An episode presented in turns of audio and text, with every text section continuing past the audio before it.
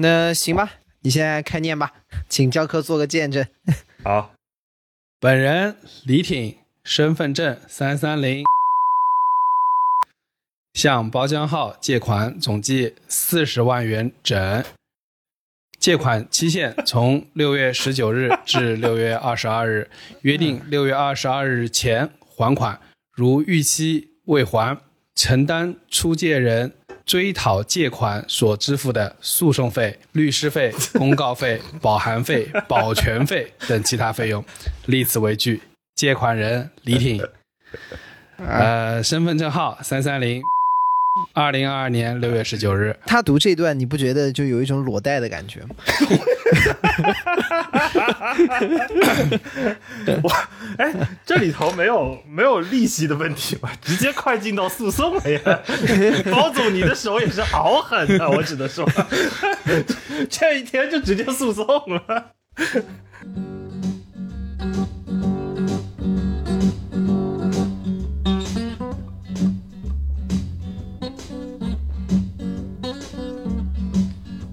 The thing in life is free, but you can give it to the birds and bees. I need some money.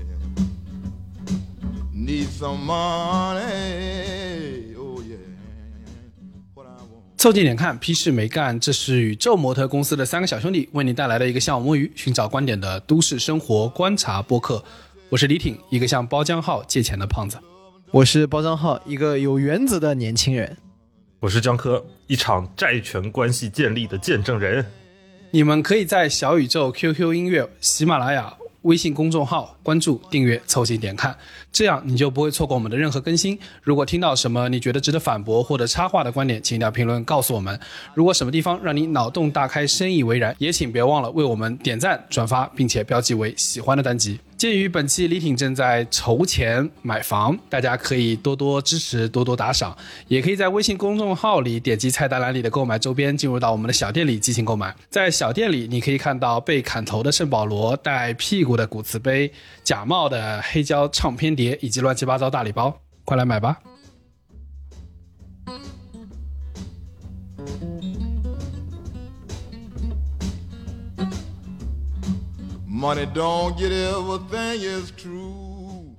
事情是这样的，嗯，周六晚上，本来呢我们播客要开会的，但是呢我心不在焉。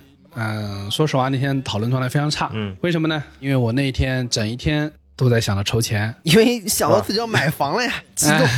一一直想到现在啊！我跟你说，就到这个今天录制这个档口啊，我这十二点才到家，下班回来晚了，感觉借钱都没借上热的。我也想借钱，呃，没你的事儿了啊，包总这个盘已经被我护住了。已已经被你完全的掏空了。呃，事情是这样的，呃，上周五突然那个我看到有个杭州非常有名的红盘开盘了，嗯，然后呢，在周六早上九点钟，这个盘呢我一直很关注，嗯。但是呢，因为它位置特别好，但是呢，因为我上班实在太忙了，我就知道最近要开，但我并不知道哪一天开，雷峰塔终于可以开始卖了，是吧？然后，然后那个等到它开的时候，我突然发现他要从动资的那个资金去验资才能参与摇号。啊我天，那天就懵了。周六那天本来我们应该是播客讨论，之前对接你的销售没有告诉你这个事情吗？哎，你看屌就屌在这儿，就是杭州这个购房的这个热情是非常非常高涨的，所以说在杭州你是不需要什么去找那个楼盘啊什么才能搞定这些事儿，有无数的 A P P 啊、小程序啊，还有这个网站。会给你推送提醒。对对对对对，而且你你慌张的，因为你知道都是几千几万人才能摇一个红盘。呃，我给大家解释一下啊，可能不是每个地方都一样。杭州什么叫红盘呢？意思是因为杭州的房价在限价了以后，大概只能到七万啊，很多是六万九千九百九十八。然后这个时候买新房就跟打新股似的。对的，就是你买到的新房比旁边的二手房可能就便宜，就是新盘价都要很多便宜很多。那这个就有点摆明了让你赚钱的状态嘛，那不是很多人就去抢嘛，所以就产生了一个非常非常严重的这个购买和需求的不平衡的状态。然后呢，那天我就突然早上六点钟看到开盘了，啊，开始登记公示了，然后我就到处筹钱。这个这个事情就很有意思。等到你要筹钱那一天，你会发现见了鬼了，全家所有人都都没有钱了，全在理财。哦，我这全是花光。就你们是真的吗？由此可见啊，就是你这个人缘啊，也也是是有点问题。我就是你为数不多还能借到钱的朋友了，我跟你说。你等等等，你你不要往自己脸上贴金，不是人缘的问题，就是我爸也在理财，我妈也在理财，我姐也在理财，我妹也在理，甚至。我为了防止自己把钱花掉，我每个月的工资会存一部分到外婆那，外婆把我的钱也拿去理财了。你你外婆作为一个连冰箱里的剩菜都不愿意扔的人，她居然愿意把你的钱拿去理财。她都是固定理财啊重。点是老年人这个更厉害的，老年人经常一搞搞个什么三年定存，啊，啊，对，对对对，然后利息是，利息一看年化百分之一点七，反正冰箱里的肉也是十年定存吧。相比来说，这笔钱已经算是活期了。然后呢，我就那天就哇，我打了一天电话，等到嗯晚上要开会的时候，我看到包间号聊聊聊，我实在没心思，突然想起，嗯，这不，这还有一个人没问呢，凯子竟在我面前，凯子竟在我面前，包间号有多少现金？转一个。我觉得问题是这样，李挺刚才的描述虽然讲的非常的洒脱，非常的正义凛然，但是当时作为局面见证者的我，你说话可不是这个口气。哎，当时的你真的是啊，之唯唯诺诺啊，还什么包账号打钱，当当时我的也就是受制于线上环境啊，这个下跪这件事情比较难做到你这个人怎么打钱之前打完钱之后两副面孔呢？啊。哎呀不是这个问题是这样的，就是我呢也不是没有钱，对吧？这不是找人拆借嘛，对吧？我还是有还钱的底气的。啊，所以当时就感觉李总啊，作为这个电子厂的，也也算是中层干部了吧？下面一个人都没管，也叫干部吧？啊，这干自己吧，好吧，干自己。忠诚干事。真的到了这个借钱的环节，还是不得不说，有有一点羞于启齿的那种扭捏作态，那是的，那是还是充满了整个显示器的。这个这个金额的数量呢，坦白说，你以前也不会借，就是你没有借过这个金额数量。大家去想这件事儿啊，就是你跟任何一个人去借钱，一个开口是上几十万，甚至到近百万的那个程度，我觉得这个是一个挺大程度的考验。嗯而且说实话，别人大家有情分在那儿，然后一般对方 say no，你也不能说什么，对吧？很合理，嗯对对不对？对的，对吧？毕竟自己爸爸都理财了呢，对吧？啊，这 毕竟他爸都不借他钱，你知道吗？亲生爸爸都 都不借钱，对，骨肉亲都不借他的钱，都说哎，这个这个儿子啊，儿子啊，我跟你说，我这都买了二十年的理财，这个不好，这个这个真是拿不出来，那是拿不出来啊。这个条包厢号就宛如再生父母一样。所以就不得不说，我觉得当时啊，我我作为一个吃瓜群众啊，就刨开我这个借钱没赶上热乎的那种后悔劲啊，我坦白来说，当时这个线上会议的对话框让我感觉中年感十足，啊真的是中年感十足。首先呢，就是我第一次见到李挺在包浆浩面前这么唯唯诺诺。啊，没想到被包中堂压了一头。啊，金钱的力量，金钱的力量。这个我是真的李大人也有求人的一天的。他不是在我面前唯唯诺诺，他是在金钱的力量面前唯唯诺诺。哦，然后 然后呢，我觉得还有一个细节特别有意思，就是包中堂啊在金钱的力量面前，对李挺重拳出击，是吧钱啊可以借，你给我打个借条，你必须给我打借条。嗯，对吧？钱嘛是可以借，借是可以借的。当然，借也分人，对吧？比如说李挺，对吧？这个江湖救济，那借借一下。但是呢，嗯亲兄弟明算账，对吧？我们是这个大家都是有智有文化的人，要知法懂法啊。所以说借归借，但是借条还是要列出来。哪怕只借两天，对李挺也有可能会有跑路的风险。对，哪怕只借两天，这个叫什么？玩归玩，闹归闹，别拿借钱当开玩笑，好吧？还有，我跟你说啊，大家记着，包家浩在当时说了一句非常非常经典的话，大家可以在未来的生活中反复利用这句话作为你们的抓手。包家浩说：“形式还是要走一下的。呃，形式还是要走，形式还是要走一下的。当大家以后啊抹不开面子、讨不开嘴的时候，你们可以别跟人说：“哎，形式还是要走一下的，我说实话，我这个在你如此危难之时，走一下形式又怎么了？对吧？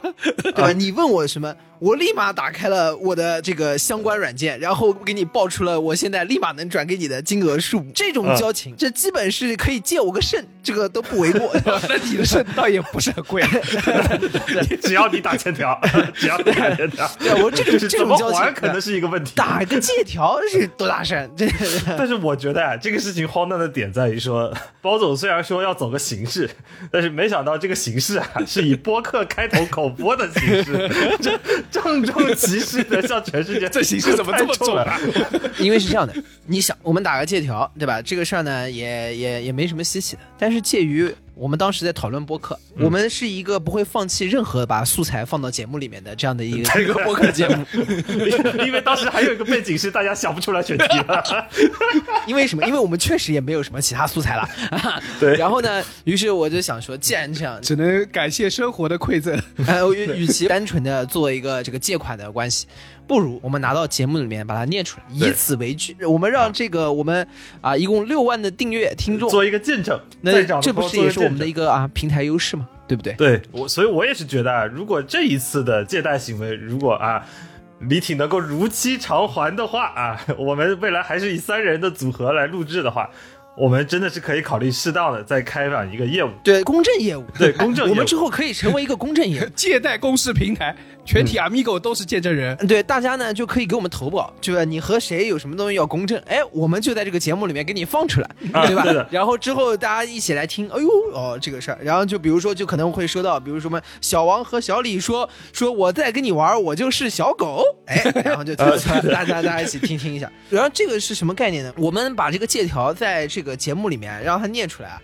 是在播客圈进行了这个 Web 三点零践行的第一人，好吧？啊然后我们完全使用了这种是所谓的分布式记账法啊，用一个借贷的关系向所有人去公开啊，然后记在所有人的这个记忆当中，不可被篡改。哎，我说一点，就当时啊，就刚刚小包也说了啊，这个形式我们也走了，分布式记账法呢，互相加密、互相记账，这个账本肯定跑不掉了。我觉得当时最戏剧性的转折是在什么时候呢？是在当李挺写完借条。形式基本走完的情况下，包账号发现一个问题，他不会用那个网银，啊，对的，对对对对，我跟你说是这样的，我发现这个玩意儿就是这样的，他就是哎，你你不要你不要说，你让 不要我解释电子产品这一块，你不要说话。这个我当时啊，跟大家还原一下情景，就是我呢咬着牙写了这个四十万的借条。呃，这个逻辑呢是什么样呢？就是包浆号拍的胸脯跟我说：“你写借条，钱马上转给你。”啊，然后我呢就写了。写完呢，从微信上那个我还自己电子签名一下，对吧？然后微信上发给他，发给他之后，他就说：“哎，这个钱怎么转不出去了？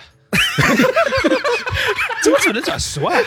哎，大家要知道我那个时候啊，离那个就是登记结束啊，已经只有两天了，你知道吧？我本来指望他一把到账，但是现在呢，一天只能转十万，也就是说他总共只能转二十万。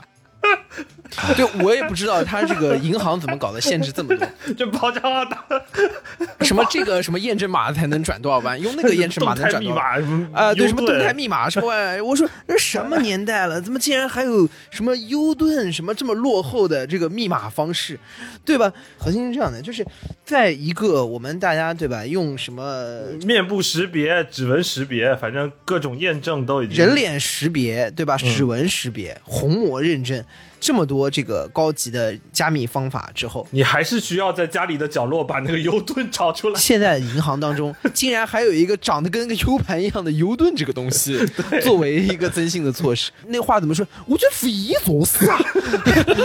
我觉得匪夷所思。你你不不要提这个包家浩在这匪夷所思，我跟你说，包家浩当时第一反应，你看那个就是要优盾，肯定反，反正我只能借你二十万，你再开个二十万的借条吧。哎，然后呢，我当时呢也没弄明白，我觉得啊、也有道理，那只能借二十万了，那你刚刚那张不算了，对吧？再写了张二十万借条，签好名，对吧？哎，微信上发给他，一发过去，我觉得也不对，因为我看他上一个文件还在那，我还撤回不了了。然后呢，这个你什么意思？我刚刚有一个四十万的借条，这有二十万借条，我总共欠他六十万了，他钱还没打给我。我一毛钱没转，李挺先倒欠我六十万，我其实当时就可以立马要求李挺给我还六十万块钱过来，对吧？啊，我还要承担诉讼费、保函费、保保函费、保全费，我他妈气死了！还是你们搞金融的会玩，我不得不说。哎，不过我我有一个好奇啊，其实我觉得这一期我主要想采访一下你们这一一系列的动作下来的一些背后的理论和思考。就我首先有一个问题，就是李挺，你为什么就这么着急？啊，为什么就是这套房？啊，我跟你说，这这中间有几点。第一点呢，就是一个我通常真的是一个对投资固定资产没有什么兴趣的人，嗯就是我从来没有那种感觉，然后怕赶不上趟。这个赶不上趟是什么感觉呢？就是我从来对这个没兴趣，但是当我看到社会上的人，嗯那种，尤其我举个例子啊，比如说就是杭州电子厂，对吧？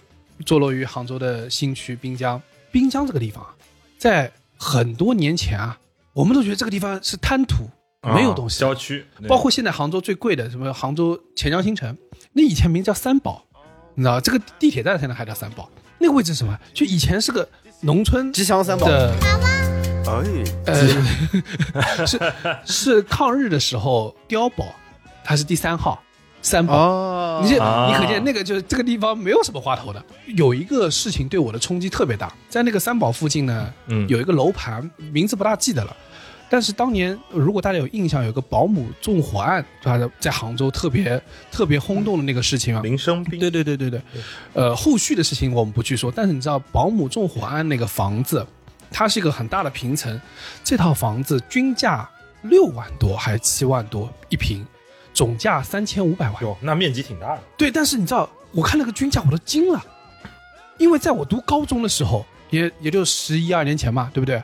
在我读高中的时候，那个地方不值钱的呀，很正常呀，这不是嗯这这都多少年过去了？你念高中，零零八年嘛，对，那后面多一个零都是很正常。，对的，对，然后那个时候的房子那个位置，啊，现在全部都已经十万朝开外了，然后你就意识到，哇，我已经被落后这么多了，你就有种强烈那种赶不上趟了。哎，可是杭州，你想，房价能够涨得这么多的地方，肯定也不止这红盘一个嘛。是是，然后嗯这就回过头来要说的第二点，就是这个楼盘，就是我当时的一个心态呢是什么呢？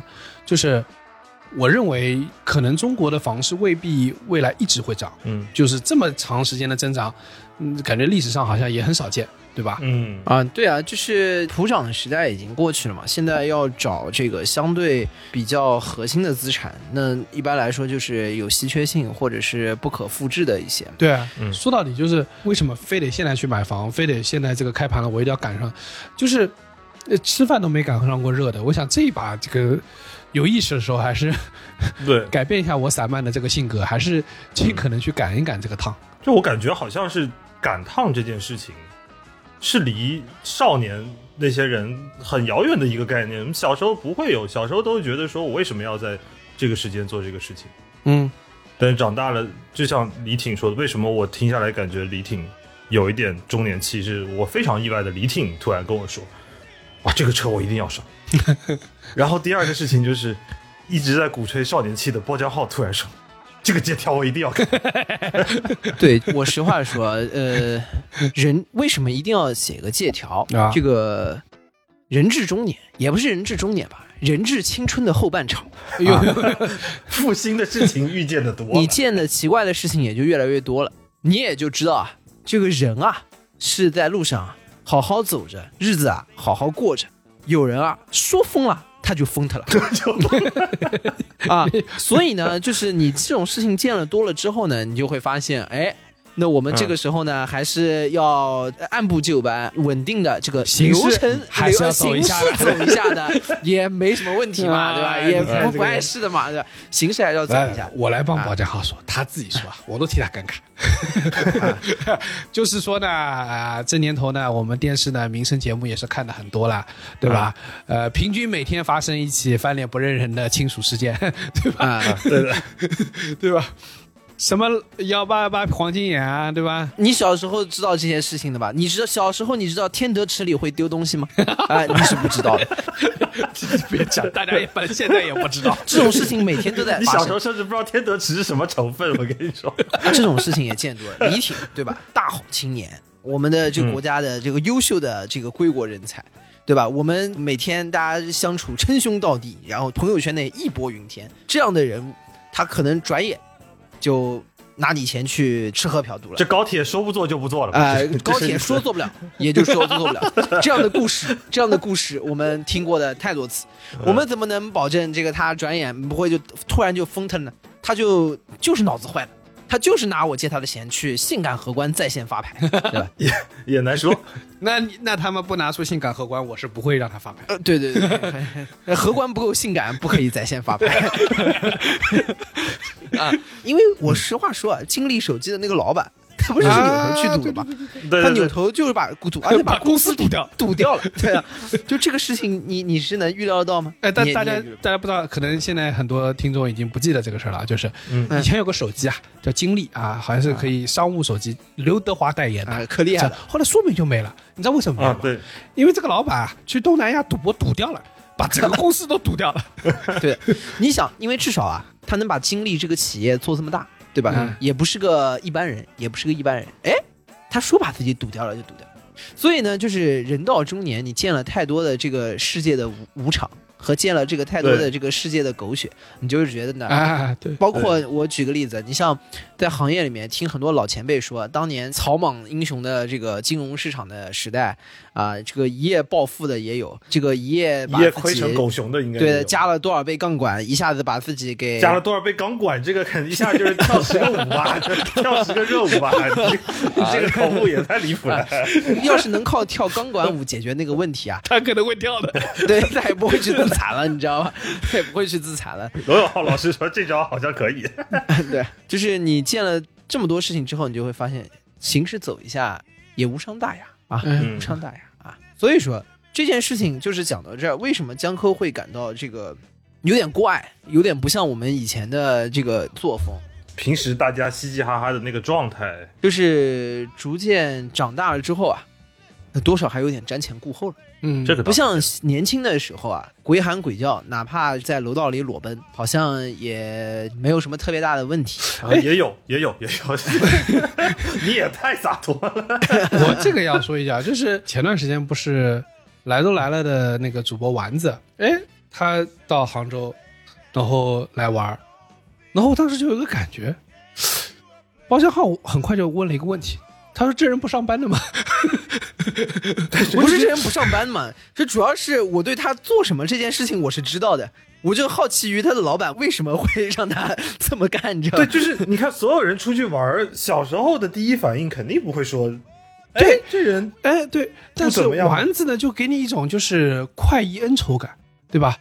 哎，嗯说来就来了，对不对？哎，天下都是朋友，哪儿地方都有可以住的，对吧？哎，住下了，然后哎住住一段时间，哎，要不算了经济收入从哪里来的呢？对吧？这就跟他讲那个金庸小说里那些女侠一样，哎，这些人每天在江湖上闯荡，到底是靠什么赚钱的呢？到底靠什么赚钱？靠什靠什么赚钱的？对对吧？电视剧里面这帮人每天花这个百分之八十时间在谈恋爱，啊然后感觉其他不是在谈恋爱的时间呢，就是在这个撕逼吵架。到底是靠什么什么营生呢？是不是太脱离生活呢？我告诉你们，嗯不是，现实生活里面就有这样的人，比如丸子。简单来说就是别人都在诗和远方啊，你在这边担心人家的一日三餐。呃，当然这个我们也不能这么说啊，丸子还是一个非常优秀的这个法律工作者。啊，跟对，跟那个丸子的领导说一声，他在这个杭州也是在努力工作的啊。对，是是在这个努力工作，专业水平我觉得也是非常的拔尖。主要是人家用专业解决了问题，缩短了工作的时间，达到了同样的效果，对吧？你就说你羡慕不羡慕，对吧？这就是人到中年，说话啊，后面啊，把这个形式走一下，找得回来。哎哎，形式走一下也是无所谓的嘛。啊刚才这句话也是形式走一下，是不是？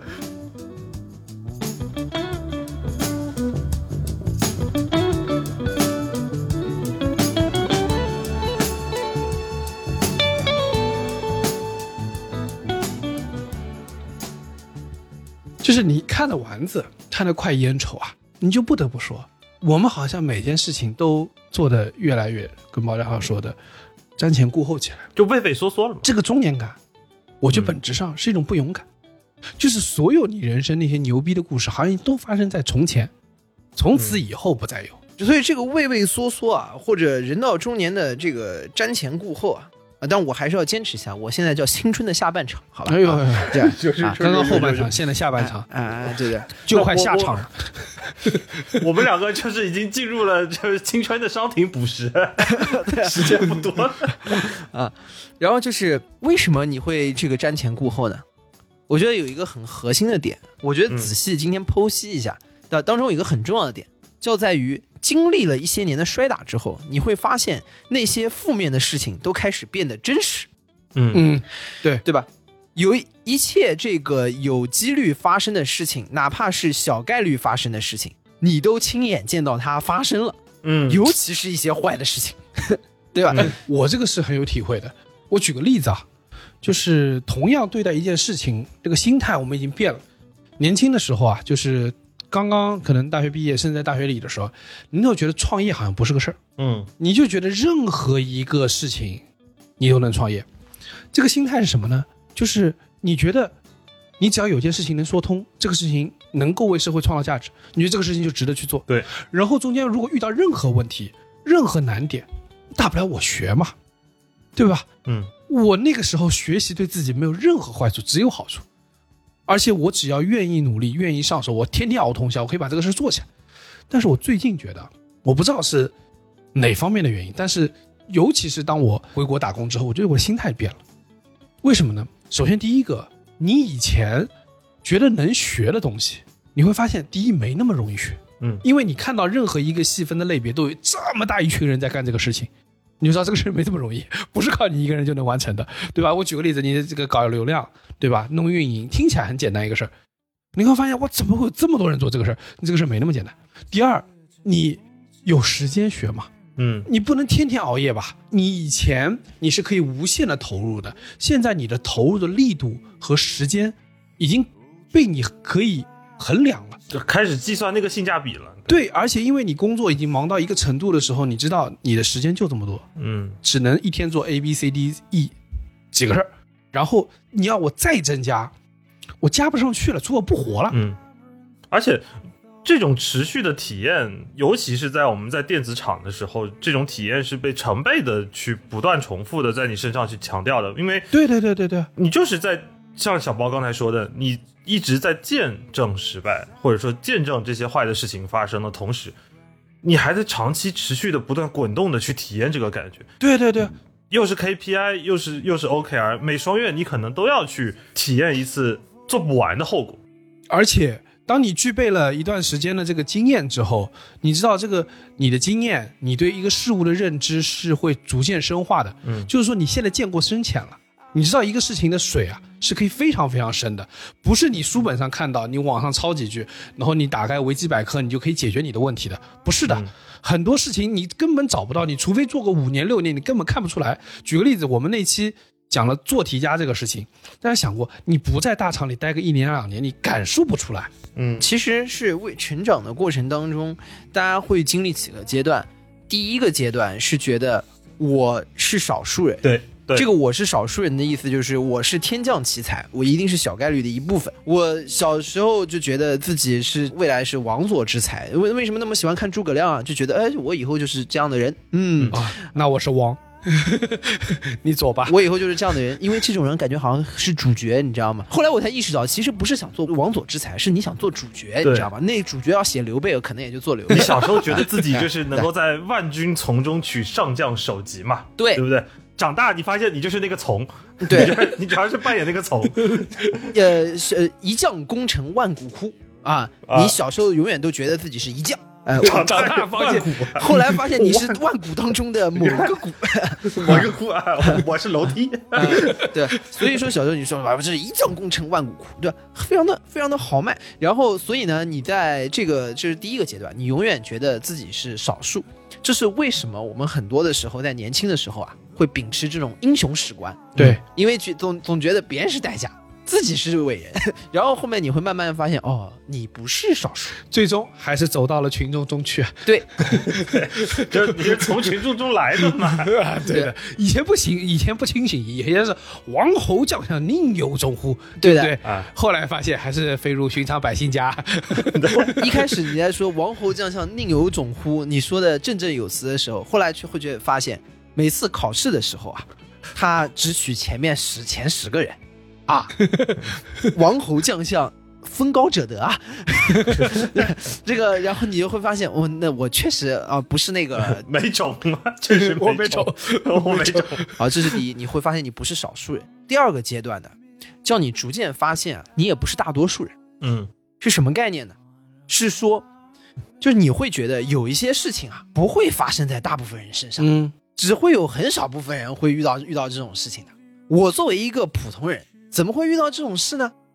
这种事情就比如裁员，啊，对的，呃 对啊，就就比如毕业，呃，这个事情我最近体验特别明显，因为就大家也知道，这个教育行业啊，就在过去的一年，这个铁拳连环重下，大家也是纷纷转行直播带货。坊间听到很多那种对直播带，能像新东方这种，已经是非常好的 showcase 了。你能明显感觉到这个重拳其实就在你身边的原因，是因为我经常上班上一半会有相关部门的同事直接找到我这边说：“哎，你们这儿还啊招不招人？”嗯对啊，，然后我就意识到说，就像小包说的，铁拳就落在你的身边，然后就砸在你的脚边，然后现在有逃命的人已经逃到了你的身边。我觉得很有意思，就是我们小时候同样在看童话，我们或者是同样在看社会上的那些故事，我会发现，呃，好像那些事情都离我们很远，嗯但有些事情我们信了，我们以为会发生在自己身上；有些事情我们特别不信会发生在自己，比如说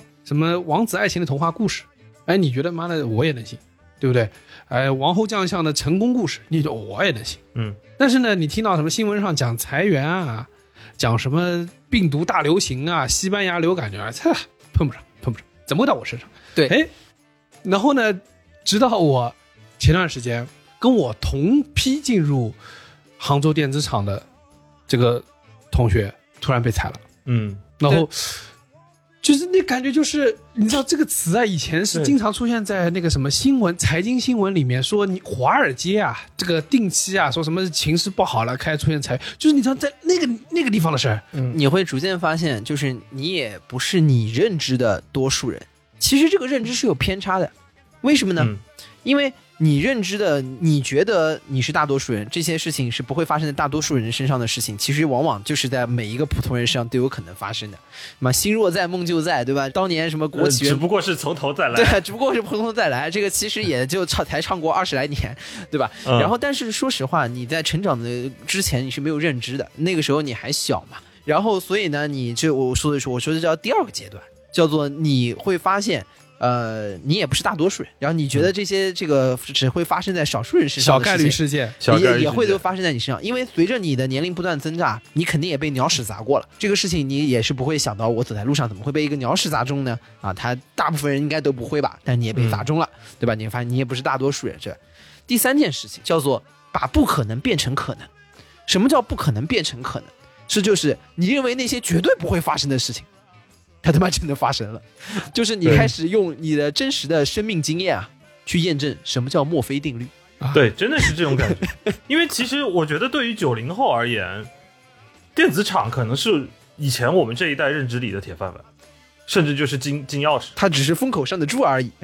对的，谁能想到，就是大家其实都是风口上的猪。谁能想到这个风说不吹就不吹，对，猪说摔在地上就摔在地上。对所以呢，我我是说，就是当第三个环节呢，就是你那些觉得不可能发生的事情，它都发生了。比如说公司没了啊，然后嗯行、行业没了，哎对，行业对的，我觉得今年最大的问题不是公司没了，是行业都这没了。行行业没了，哎，你你能想到吗？对吧？呃我们往往说啊，有一些事情叫存在理论上的可能性啊，比如说中国足出现啊，这个叫做从不可能变成可能的部分呢，就是你会发现有一些坏的理论上的可能性啊，逐渐的都随着这个我刚刚讲的这个墨菲定律，所谓的墨菲定律是什么意思呢？嗯就是说只要这个事情有概率，它就一定会发生。对嗯然后对吧？你就会发现它随着这个墨菲定律慢慢的这个推进啊，它就都出现了。所以呢，我说实话，就是这个，我觉得这三个东西呢，你放在一起看是很有趣的，叫做人逐渐长大的过程呢。就首先，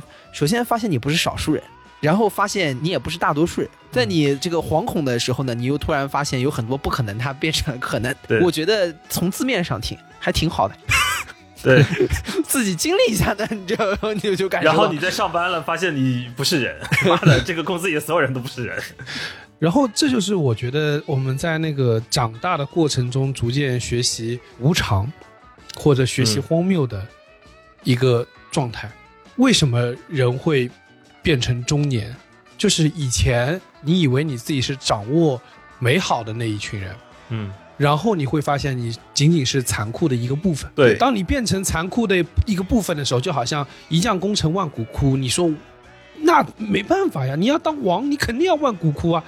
但是当你成为万骨枯的一个部分的时候，你会发现，你好像就不会赞美那个残酷了。我觉得还有一个，就是我们人到中年畏畏缩缩的一个这个很大的一个原因，就是死亡这个事情啊变得真实了。嗯哎，对啊对对 Death come 对 to real。对啊，这个是什么概念呢？首先呢，就是最浅层的，我们这个身上啊，这里啊不舒服，那里啊不痛快，感觉是是非常明显。你以前活蹦乱跳的，现在要死要活。你经常回到家之后呢，吃完饭就晚饭稍微吃饱点啊，然后呢就就晕过去了，然后半夜两点钟醒过来，发现自己坐沙发上，啊然后你你会想一个事情，就是我可能在这儿睡过去，也可能刚才就在这儿死过去了 啊，对。对吧？刚才的两个小时你已经死去了，对的，我这要死过去了，也也没有什么办法啊。然后最可怕的点是你醒过来了，发现你腰疼的下不了床，你觉得自己还不如死过去了。然后你又会发现这个什么，呃，腰子又不好使啦，这个腰椎又突出啦，这个李挺的尾椎骨已经要人什么手伸进去给他掰正了，没有伸进去，没有伸进去，什么脸也瘫他过了，是正骨，神经病，残忍的治疗你方才伸进去。残忍的治疗方案。所以你会发现啊，死亡这个事情变得真实了啊！原来你会觉得这个青春在于无限美好的可能性，你会觉得这个东西离我还远，我可以投入无限的精力。现在的情况呢，你会发现，当死亡变得真实之后，你就会算一笔账。为什么会出现李挺最早的时候说那个情况啊？叫做哎，我可以学嘛，年轻的时候我可以去的。你现在会发现，我算了算啊，我可能这个东西啊，等我已经学好了，也还有两年就好死了。对，所以呢，这个事儿呢，不能 不能无限投入，你知道吗？我跟你这个是的，就是你知道，就是不是以前大家都崇尚这个一万小时定律嘛，对吧？啊嗯，后来发现一万小时啊，我也没几个了，没几个一万小时可以。人一辈子一共就两万，一万小时定律，年年轻的时候听得意气风发，心想不就是一万小时，不就是啥没有？就有时间。对，我就他妈拿一万个小时出来，我拿几个一万小时出来算。然后你后来人到中年，你会发现，这个当你啊，这个叉着腰，这个揉着自己的颈椎我还剩几个一万个小两？个小时，我好像还是我还剩十个小时嘛。那有我要有一万小时，妈好谢谢晚晚嘞。嗯 就会发现你就畏畏缩缩了，因为死这个东西它变得真了，对吧？你就是真的要去做这个抉择，嗯，它不是说你这个随便说的玩玩。所以呢，到我们这个年纪，说一个又有点残酷，但是又有点地狱笑话的这个情况，就是我们周围已经开始有人死了。哎，这个倒是真。嗯，你说到 Death Come to Real 的时候，我又想到差不多几个月前北京电子厂猝死的那位同事，对啊因为他真实的就发生在我隔壁楼的工区啊，真实的发生。如果人生是个战场的话，你要知道，上了战场热血的这个爱国青年士兵，在战场上的遇到最大的心理变化，就是第一次上战场的时候，发现周围的战友倒下了。对的，对对的，就是我们看到所有的那种战争片。主角的性格大变，变成冷酷的杀手，变成勇士的那一瞬间的心智的变化，呃，变成这个冷酷的杀手是少数的，我觉得这都是真正的勇者。对于我们这种呢，基本都是旁边，哎呦，赶快屁滚尿流往回跑了，你知道，所以就开始畏畏缩缩，你知道吗？但但我觉得我我在最近工作上的最明显的体验，并不是说当 death come to real 的时候，所有人变得畏畏缩缩，而是当 death come to real 的时候，所有人开始变得麻木，所有人开始，他不像是人活着而去工作，他也不像是人死了而去思考我们为什么要工作，他更像是人已经死过一遍了，但是他的躯壳还是像僵尸一样在工作。你知道为什么吗？你知道为什么嗯？因为这就是中年的一个特征。就是我们开始过的很多人开始敬畏命运，因为你知道死、工作、交税、房贷这些事情是绝大多数它出现的我对，无法控制的。嗯，有能耐你不要呀，对吧？有能耐你跟他玩呀，你玩到三十几岁你跟他玩玩不过的呀，你也不能不服从他，你也不能反抗他，那怎么办了？这是我发现，就是中年的生活状态慢慢逐渐落到人身上的一个很显著的表达，就在于你可以抛开思想去行动。小时候我们会所有的动作是要去寻求意义的，抛开思想去行动，我跟你说就是畏畏缩缩。对这个里面就在于说你不认同，但是你还是做了。这个东西就在于你为什么要去做这个事情，是因为你会有一些顾忌，所以说你必须把这个事情做了。嗯这就叫抛开思想去行动。哎，我跟你说，相应啊，抛开思想去行动，你的身体啊，就是 抛开功能，就是开始坏掉，你知道？对，这就是为什么你一觉睡醒觉得自己腰疼的原因，因为你已经很久没有关注你的腰了，直到它已经快要断掉了。对你不抛包括抛开思想去行动，还有一个很很核心的点是在于什么呢？你的身体啊，有的时候支撑不了你的思想，你知道吧？哎哎，你的思想很跳脱，它在深夜里面啊，这个肆意的狂想啊，跟让你闪过无数个你觉得你可以成为一个优秀的电影导演的思路。但不好意思啊，就是你可能第二天呢，这个身体确实是吃不消这个这个事情，所以呢，嗯你就只能只能只能先这么顶住了啊。我真的要说一点，就是以前啊，我以为很多身体，我看到别人说坏掉了，对吧？我是以为不会坏的，就我没有经历过嗯坏之前啊，我真的不会以为它会坏掉的。比如说，我第一次感受到牙疼，我身边很多人牙疼，我都不信，或者是说有种怎么可能疼成这个样子？对，牙疼这个事情很神奇啊！但凡你一开始说你牙不会疼，你不信之后，马上就疼。不是，然后关键问题是什么？就是你那个知道它疼起来，你真的没法干事情。它明明这么小一点点地方，它不是说你跟断个手臂那么严重，但它就这么小点地方，你做不了事儿。嗯然后以前说什么大厂头发会掉，各位是真的，嗯，你 真的真的头发会掉，是真的而且，很明显，你这个这一个月压力大，你头发掉的多；下个月压力小一点，你那个头发掉的就少一点。嗯然后更重要的是，小时候去按摩，那是瞎搞，对吧？你就觉得，感觉被人哎打了一顿，对对对，对很生气捶背，乐趣到底在哪里？我外婆经常说给我捶个背，我说哎，我小孩子挺挺来劲儿啊，上我一一顿捶，然后说哎呦这个还还蛮有力气的嘛啊，对吧？嗯，然后我想，哎，哪里疼你还不知道，对吧？这个谁不会？长大了发现我也要捶，球锤，求捶，球真的锤，就是你上一天班啊，我你按摩之后真的是啊，这哎，你说这种画面是不是也挺好玩的？就是人啊，他就光坐着，还不如被人打一顿，呃对呀、就就这种感觉。是吧？你做那个泰式按摩，古法的，把你这把折起来，因为你一小时候看的你能理解了，现在我快折我，快，哎呦呦呦呦爽，对吧？嗯，就是你会发现，这个中年之后，你的那个状态变化非常非常剧烈，嗯然后而且不光是会坏，还会死。对，就是我那天我同事跟我说了另外一个他在他在那个工作岗位上的一个感受，就是他以前是很努力、很拼命的一个人，他直到什么时候开始不拼命的？做他隔壁桌的同事走了，突发晚上十点没没没啊没走，倒没有那么严重，但突发脑溢血。我操，那也跟他也是同鬼门关走一遭了呀。对对对，就鬼门关走一遭，你知道，就是他就眼睁睁的看着被抬走，然后看到这个剩下人说了两句话，回头接着工作。你知道，我们这个是中年之后是，你不光会坏，你真的会死啊！嗯，嗯什么叫死亡变得真实？就是战场上有士兵不断的倒下，对但是战线还在往前推进。就以前觉得好像像上战场是那种，只要我勇，我不会死的。后来发现，都你身边第一个人 倒台就只要你有，你是第一个死的。说的形象一点啊，就是人到中年呢是一个什么样的状态呢？就是当年义和团的乡勇们啊，这个都念了咒，然后开始往上冲，这个是你年轻的状态。嗯，然后念了咒了之后，香友们想的是什么呢？我念了咒之后啊，啊，刀枪不入。我有上帝护体啊，一拳附体，你什么上帝附体？你这有知识有文化，打烧的就是教堂，还上帝附体？是 上帝附体的，你在烧教堂，他还给你附体，刀枪不入啊太啊！平天国，啊，记差了，串串台了，串台了。我 你知道吗？念了咒之后，刀枪不入啊！你知道，这就是年轻的你。然后呢，现在什么状态呢？就是你喊刀枪不入，杨大人对你开枪之后啊，你发现旁边跟你一起从村里面跑跑出来的李二狗啊，这个中了枪已枪，经倒在了血泊之中。噗噗噗在地上淌血啊，然后然后你就会发现，我靠，是这样的吗？然后你现在就进入一个两难，这个两难呢，你就是说我是。往前窜呢，还是往后跑呢？这个时候就开始出现了畏畏缩缩，你知道吗？啊啊，你是说往前窜呢？这个前面这个杨大人开枪可能要死人的，扭头往后跑呢，然后你会发现不行，人太多了，都裹挟着你。后排的人啊，不知道前面死人了，你知道吗？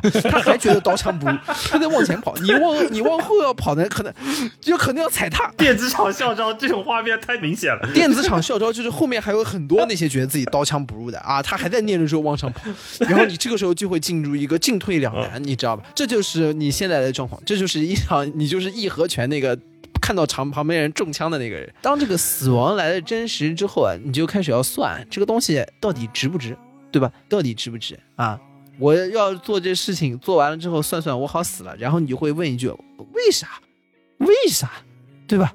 然后那那那就没有那么决果断了嘛，对吧？还有一些人，有些人他活着，但他已经死了，指的是什么呢？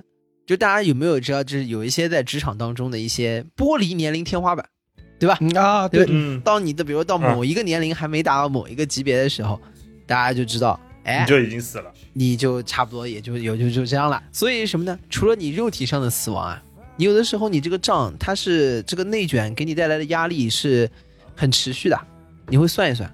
哎，我我举个例子，就比如说你说我慢慢潜心研究一个事情，我好好去去做，静下心来研究它个十年八年的，最终找到一条方法，对吧？实现一个自己的蓝图。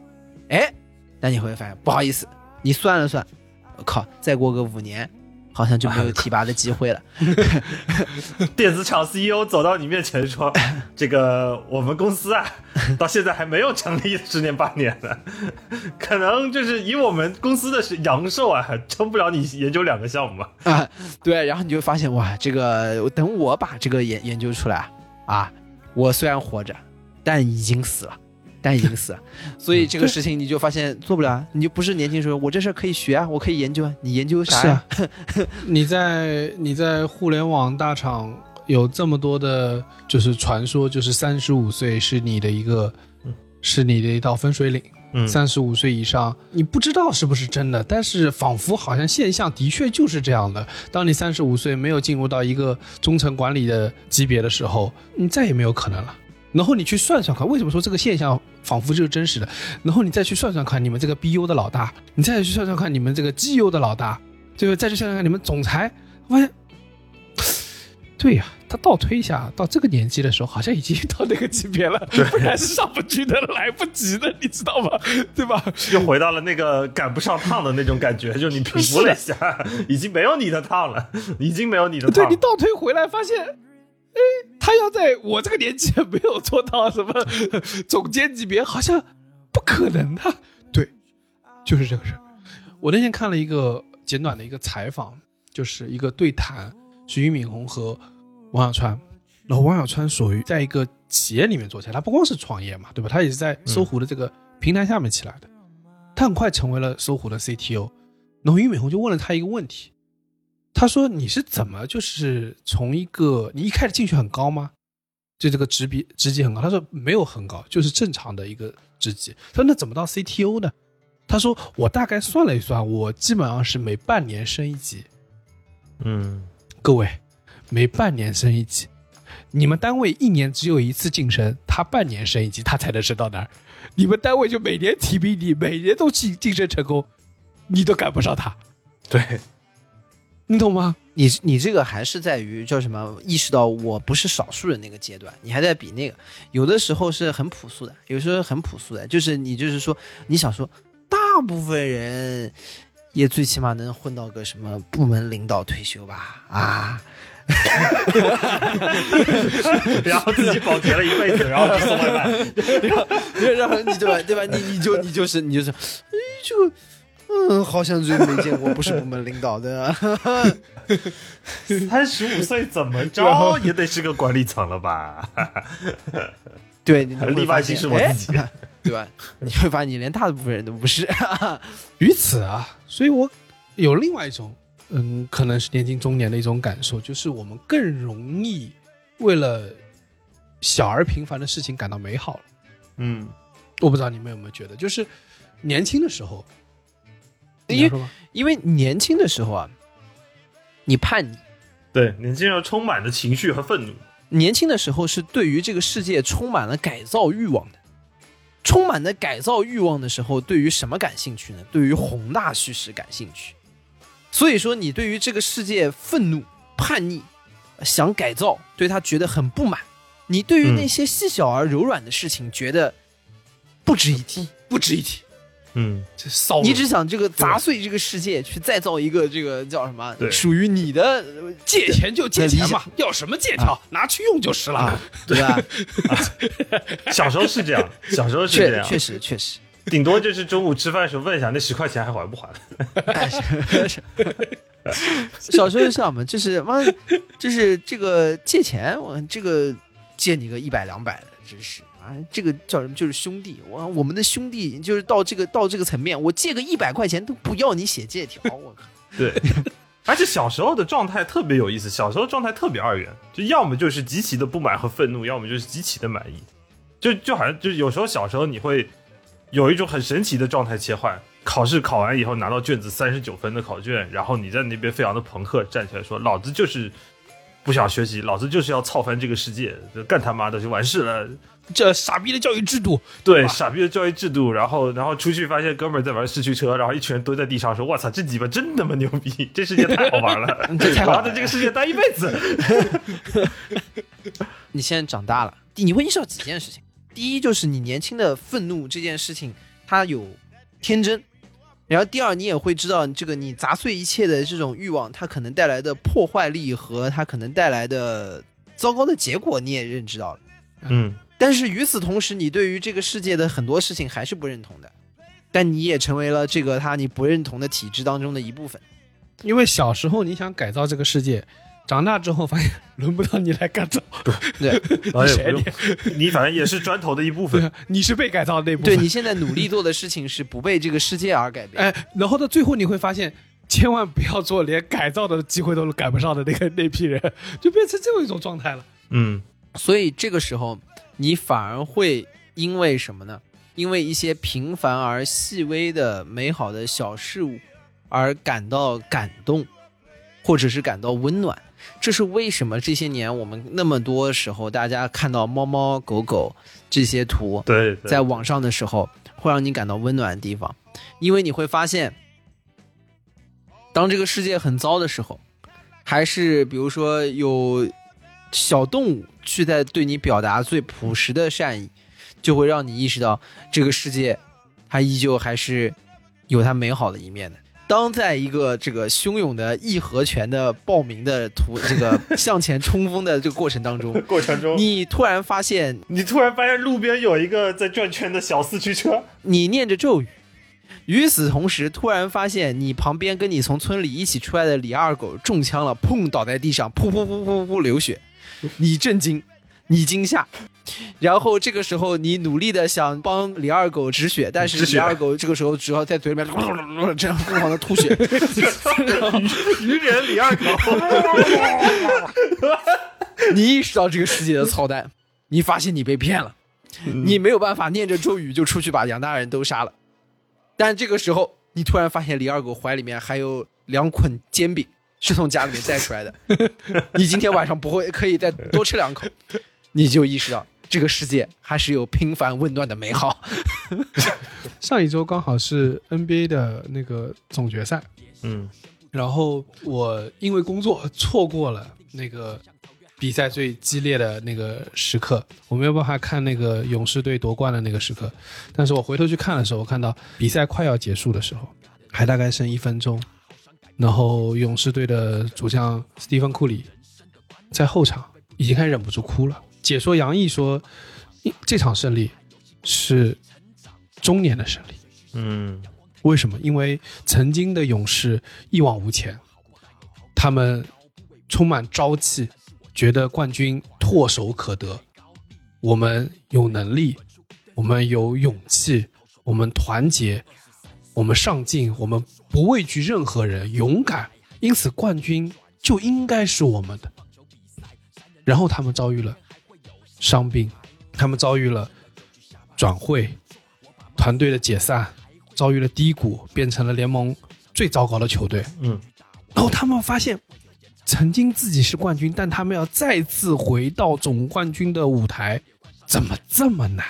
然后这是为什么？我看到库里就是可确信自己要夺冠的时候，他哭了，就是因为他花了这么多的努力，才回到了曾经到达过的地方，而中间的艰辛，可能就是所有我们有中年感的人能够感受到的吧。一切曾经觉得这个世界是围绕你转的，这个世界是为你而存在的，你会意识到，当他对你有善意的时候，当世界对你有善意的时候，其实也是很难得的。老夫子，全雷打，安打安打，全雷打。老夫子，全雷二十三岁的九局下半，转一转，我把帽子反戴，还在期待逆转。以上就是本期凑近点看的全部内容，感谢收听。更多需要你凑近点看内容，你可以在微博搜索“宇宙模特公司 UMC”，宇宙模特公司 UMC，微信搜索“凑近点看”，关注我们的公众号。点击菜单栏里的购买周边，还可以进入到我们的小店里进行购买。另外，除了小宇宙，你在 QQ 音乐、网易云音乐、汽水、Apple Podcast、Spotify、喜马拉雅搜索“凑近点看”，也都可以找到我们。欢迎你给我们留言投稿，当然我们也不一定采用。以上。妈妈，或许这就是我的路，你一定不相信，你那不长进的孩子正在执行一项不可能的任务。人。生的棒球路上，我的前途三分老天爷注定，七分靠我自己。投手是你，打者是你，裁判也是你自己的时候，你是否清醒？是否还记得当时的青春棒球梦？二十三岁的九局下半。